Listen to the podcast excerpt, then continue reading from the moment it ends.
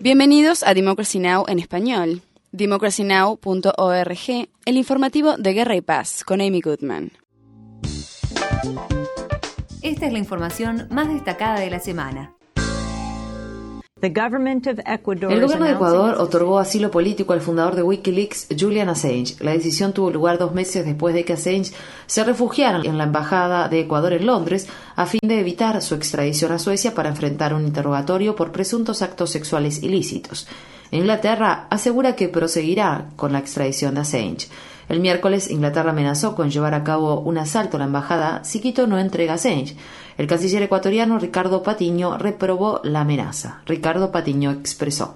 Hoy hemos recibido por parte del Reino Unido la amenaza expresa y por escrito de que podrían asaltar nuestra embajada en Londres si el Ecuador no entrega a Julián Assange. Queremos dejar absolutamente claro que nosotros no somos colonia británica y que los tiempos de la colonia terminaron.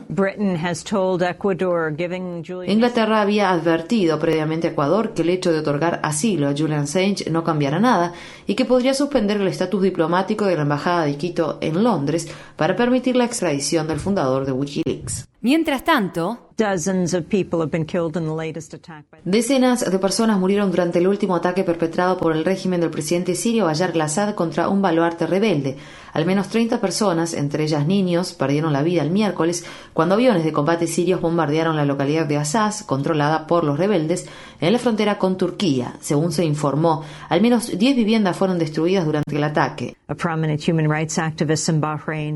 Un destacado activista de los derechos humanos de Bahrein fue condenado a tres años de prisión por participar en las protestas contra el régimen respaldado por Estados Unidos.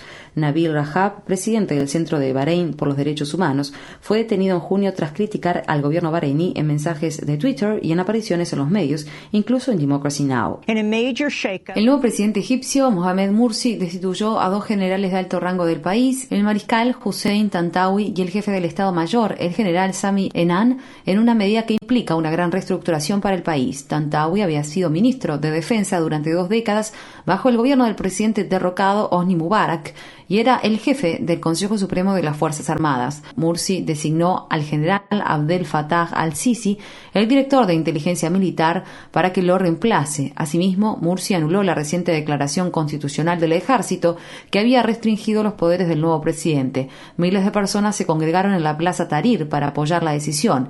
En un discurso, Mursi sostuvo que las medidas son por el bien de este país. En otras noticias, el miércoles decenas de miles de jóvenes inmigrantes indocumentados hicieron filas de kilómetros de extensión en todo Estados Unidos a la espera de poder beneficiarse de la nueva política federal que podría otorgarles un estatus legal provisorio para permanecer y trabajar en Estados Unidos. Según el programa de prórroga para personas llegadas a Estados Unidos durante su infancia, estudiantes y otros inmigrantes menores de 31 años de edad que cumplan con ciertos requisitos serán candidatos a obtener el aplazamiento de su deportación por un periodo de dos años si prueban haber llegado a Estados Unidos antes de haber cumplido los 16 años de edad, haber vivido en el país durante los pasados cinco años, no haber sido procesados por ciertos delitos y no representar una amenaza a la seguridad nacional. Un juez de Pensilvania ratificó una polémica ley de identificación de votantes. Quienes se oponen a la ley afirman que beneficiará a los republicanos en noviembre. La medida exige a los votantes la presentación de una identificación con fotografía para poder ingresar a las urnas. Los opositores a la medida intentaron demorar su implementación hasta pasadas las elecciones del próximo 6 de noviembre. La Unión Estadounidense por las Libertades Civiles y otros grupos afirman que apelarán el fallo ante la Corte Suprema Estatal. La atención de la campaña electoral está en Iowa, donde tanto el presidente Barack Obama como el nuevo compañero de fórmula de Mitt Romney, Paul Ryan, visitan ese estado. Romney eligió al congresista republicano de Wisconsin, quien estuvo en el Parlamento durante siete legislaturas el sábado por la mañana. Es probable que la elección de Ryan entusiasme al sector conservador del Partido Republicano. Ryan se ha vuelto un favorito del Tea Party por haber promovido un presupuesto y una visión económica polémicos, caracterizados por fuertes recortes a la seguridad social junto con impuestos más bajos. Y por último,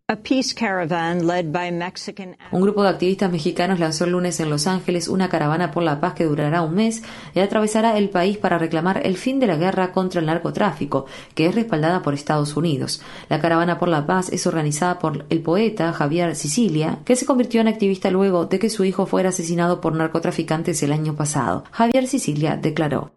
Yo como soy un poeta siempre he dicho que los poetas son la voz de la tribu. Lo que he hecho, y creo que es lo importante, es que le he dado voz a muchos olvidados, a muchas víctimas, y que a partir de esa voz hemos logrado poner en el centro de la conciencia del país y de la conciencia política a las víctimas de esta guerra y la necesidad de justicia, crear una justicia y una paz. Para mayor información, visita nuestro sitio web www.democracynow.org barra es. Infórmate bien.